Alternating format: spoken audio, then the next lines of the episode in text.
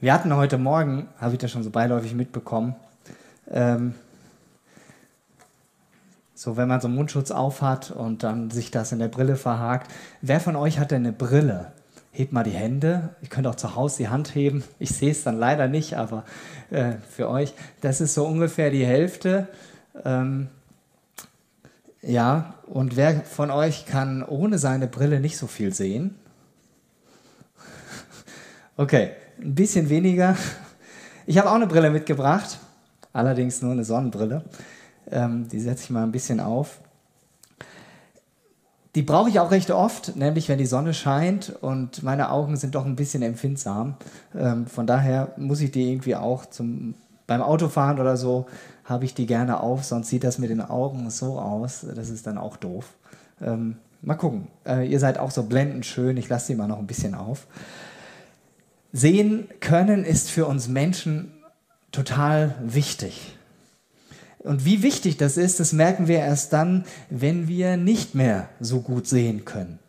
Bei manchen ist das schon sehr früh der Fall, bei anderen erst später bestimmt wird mich auch eines Tages die Alterskurzsichtigkeit äh, oder was auch immer ereilen, der graue oder der grüne Star oder was für ein Vogel auch immer.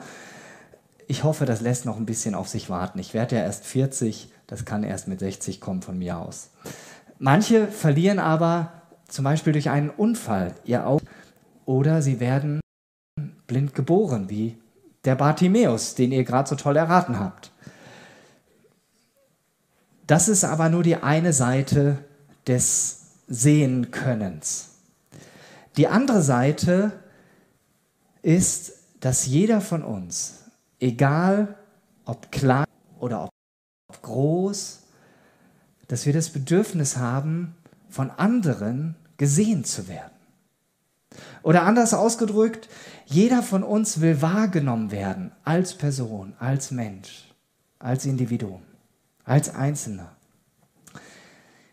Ein Beispiel, was, denke ich, ganz viele nachvollziehen können. Eltern, die bei der Geburt ihres Kindes natürlich dabei sind, die Mutter auf jeden Fall, heutzutage oft ja auch der Vater. In den allermeisten Fällen ist es so, das Kind ist da und es ist eine große Freude da. Ich durfte das selbst auch viermal miterleben. Und dass die Eltern sich freuen und ihrem Kind das einfach so widerspiegeln, ist für das Kind total wichtig. Sie vermitteln ihm damit, dass sie es annehmen, dass sie es wertschätzen, dass sie sich freuen, dass dieses Kind einfach da ist. Das Kind hat ja noch gar nichts groß gemacht, außer äh, der Mutter ein paar Schmerzen zu verursachen. Es ist einfach da und die Eltern sind überglücklich. Für euch Erstklässler gilt das bestimmt auch gerade, dass eure Eltern sich richtig über euch freuen. Dieser Schritt, jetzt, jetzt geht's langsam los. Manche sagen ja auch, jetzt beginnt der Ernst des Lebens. Fragen die Kinder, wer ist der Ernst? Ja, ähm, die Eltern freuen sich mit. Ja, und ich frage mich, ähm, ich würde fast sagen, die Eltern sind fast äh, noch gespannter als ihr. Ähm, wie das jetzt mit der Schule alles so klappt. Mal gucken. Ich weiß gar nicht, ob man das irgendwie messen kann. Auf jeden Fall freut ihr euch alle auf diesen Tag in zwei Tagen. Wir hatten das letztes Jahr auch, Einschulung und ein toller Tag, ja. Auch wenn das dieses Jahr vielleicht nicht ganz so groß gefeiert werden kann, wie das vor Corona-Zeiten der Fall war. Aber wir sind ja Menschen. Und bei uns Menschen ist so, dass die Freude leider nicht dauerhaft anhält. Oder Wer freut sich permanent? Wer freut sich immer? Wer ist nie traurig? Ich möchte eine Hand sehen. Mist. Oh, einer. Du musst es mir nachher verraten. Okay, wie das geht? Dann kann ich noch was dazulernen. Es kommt auch vor, dass Kinder von ihren Eltern übersehen werden. Oder dass Kinder von ihren Eltern nur dann gesehen oder wahrgenommen werden, wenn sie etwas tun oder etwas machen. Sei es durch gute Leistungen in der Schule, vielleicht auch durch schlechte, durch immer brav sein und sich nett verhalten oder immer den Kasper machen. Oder wenn man sich mit den Geschwistern immer verträgt oder streitet. Wenn man immer die Erwartungen erfüllt, dann freuen sich die Eltern. Wenn man nicht aus der Reihe tanzt. Und das wiederum kann dann dazu führen, dass Kinder sich nicht so entfalten können, als wenn sie ganz bewusst wahrgenommen werden und wertgeschätzt werden, einfach weil sie sind. Nicht, weil sie etwas Besonderes tun oder nicht. Und das ist ja nicht nur bei uns Kindern so. Es gibt ja hier, wir haben das ja gemerkt, Jürgen ist ja schon ein etwas älteres Kind. Ähm, auch ältere Kinder gehöre ich auch schon zu, so Mittelalter. Bei uns Erwachsenen ist das ja genauso. Auch wir möchten von anderen Menschen in unserem Umfeld gesehen und wahrgenommen werden. Ohne Liebe und ohne Wärme, die andere Menschen uns entgegenbringen, gehen wir förmlich ein. Und deshalb sind Freundschaften auf Augenhöhe so wichtig, wo man einfach miteinander unterwegs ist. Nicht, weil der andere irgendwas Besonderes Tolles hat, sondern einfach, weil man sich mag, weil man ähm, sich schätzen gelernt hat.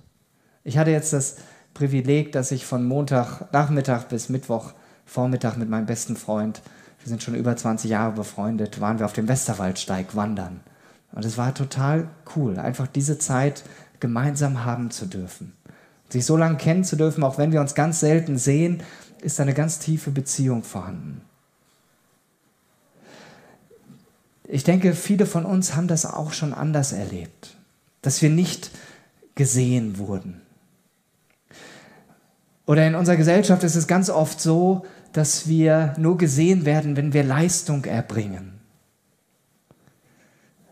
Oder dass wir untergehen, weil es so viele Menschen gibt. Von daher ist es eigentlich ganz gut, dass wir hier so ein bisschen auseinandersitzen. Da kann man einander noch viel besser wahrnehmen. Und es ist ja sowieso so, dass jeder von uns bei irgendwelchen Behörden oder Firmen sind wir unter irgendeiner Nummer abgespeichert. Und manchmal fühlt man sich so, dass man nur wie eine Nummer behandelt wird. Und da geht es keinem von uns gut. Denn wir sind Menschen und keine Nummern. Und es betrifft jeden ob Alte, ob Junge, Verheiratete oder Singles, Frauen, Männer, jeden Einzelnen betrifft das. Und damit bin ich bei unserer biblischen Geschichte, die ihr Kinder, ihr Bibelkids so toll erraten hat, habt. Und da, wir haben das ja gemerkt, da macht euch sowieso keiner was vor. Ihr seid da so gut drin. Es geht heute also um Zachäus. Und die Geschichte steht in Lukas 19, 1 bis 10 und ich lese uns die ersten sechs Verse davon vor.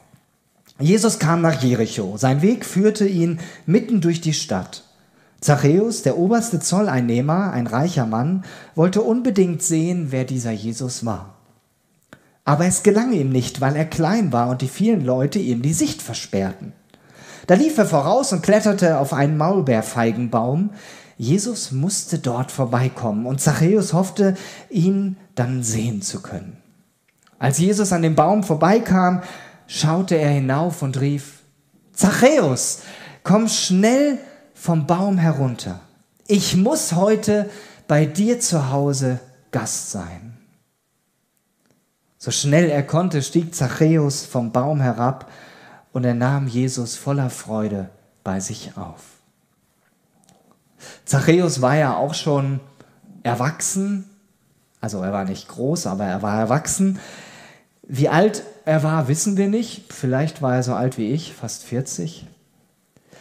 Ich habe hier im Bibeltext ein paar Beobachtungen gemacht und die möchte ich gerne mit euch teilen. Äußerlich schien es ja diesem Zachäus tiptop zu gehen.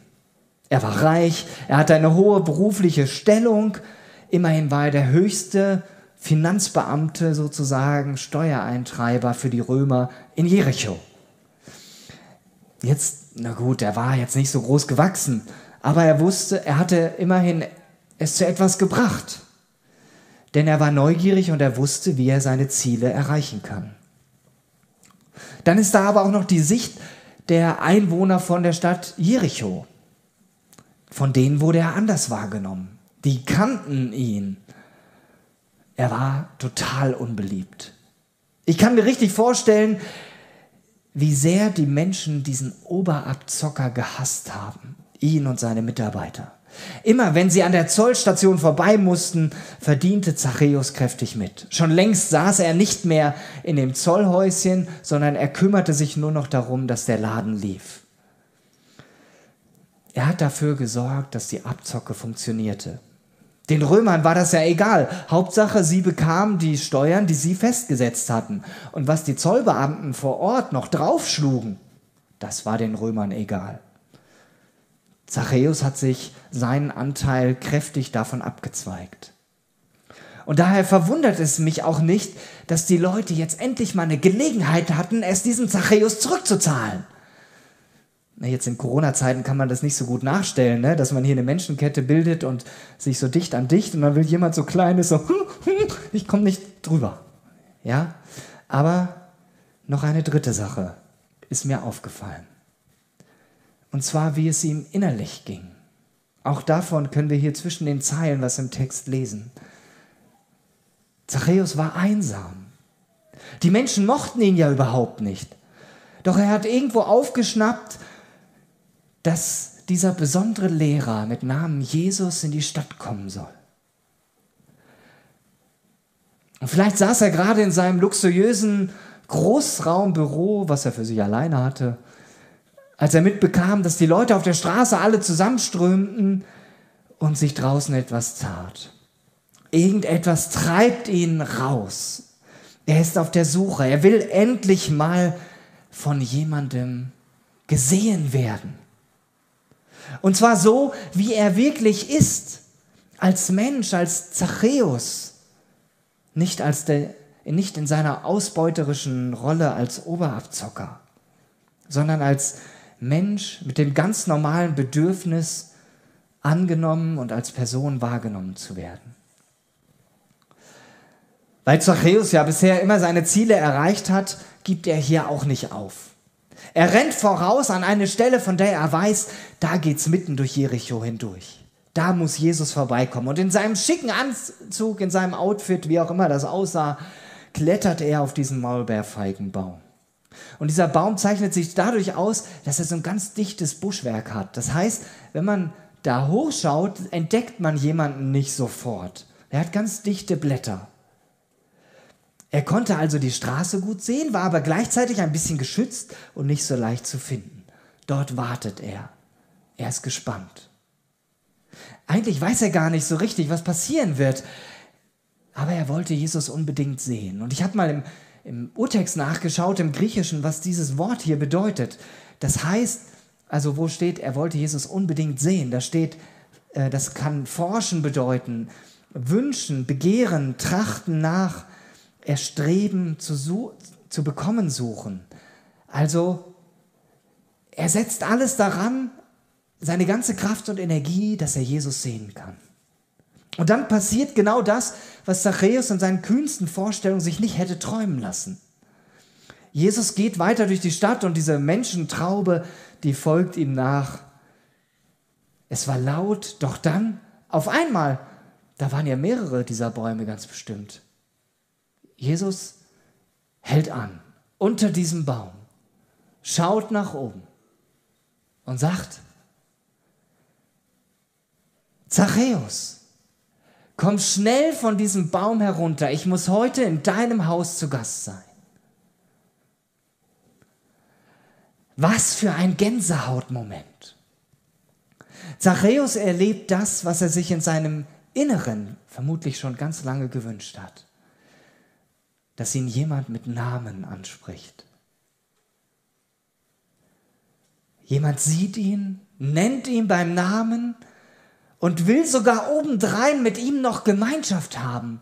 Das war und ist im Judentum heute die engste Form, jemandem Wertschätzung auszudrücken, wenn man sagt, ich möchte bei dir zu Hause mit dir am Tisch Gemeinschaft haben. Das gleiche Wort wird verwendet ähm, was wir für Gemeinschaft verwenden, für miteinander essen. Das ist das Gleiche. Und damit hat Jesus sofort das Herz von Zachäus gewonnen. Dieser Selbsteinladung von Jesus folgt Zachäus aufs Wort. Und diese Geschichte, die zeigt uns sehr eindrücklich, Jesus sieht den Einzelnen. Er sieht diesen Zachäus und kam wegen ihm nach Jericho. Und Zachäus erlebt durch diese Begegnung mit Jesus, wie sein Leben verändert wird.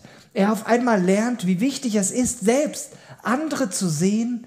Und er verspricht Jesus weiteren Verlauf dieser Begegnung des Essens, dass er einen Großteil seines Vermögens erstmal denen zurückgibt, die er abgezockt hat, und noch den Armen obendrauf. Ganz viel. Wir haben dieses Lied gesungen vorhin. Bist du groß oder bist du klein oder mittendrin? Gott liebt dich. Und vielleicht habt ihr auch gemerkt, dass wir in der Wiederholung, dass der Text ein bisschen anders war und das dann hieß, Gott sieht dich.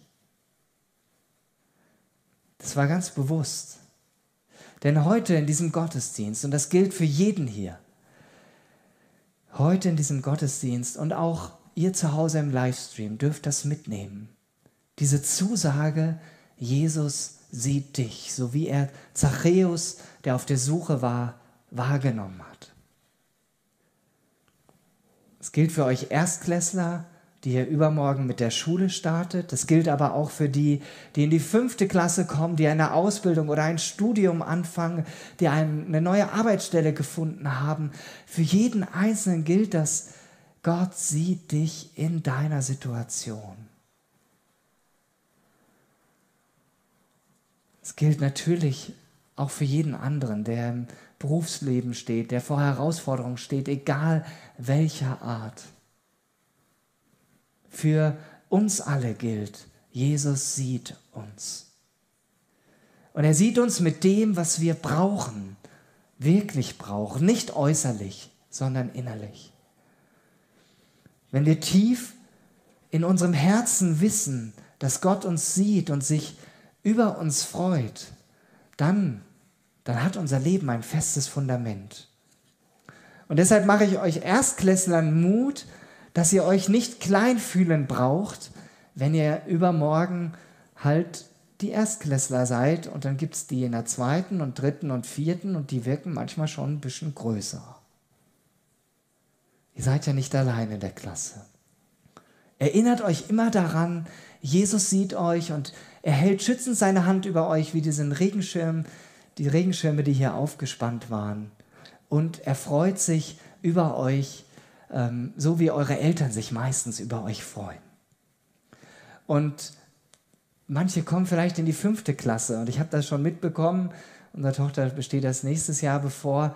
Die kommen dann von so einer Minischule. In Hörbach sind aktuell 45 Schüler aufs Johanneum mit 1700, 1800 Schülern.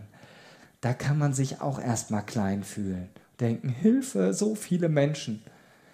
Auch da darfst du dich dran erinnern, und wissen, Jesus ist bei dir. Und Jesus sieht dich. Und er wird dir helfen, dort Fuß zu fassen. Und wir alle dürfen diese Zusage mitnehmen.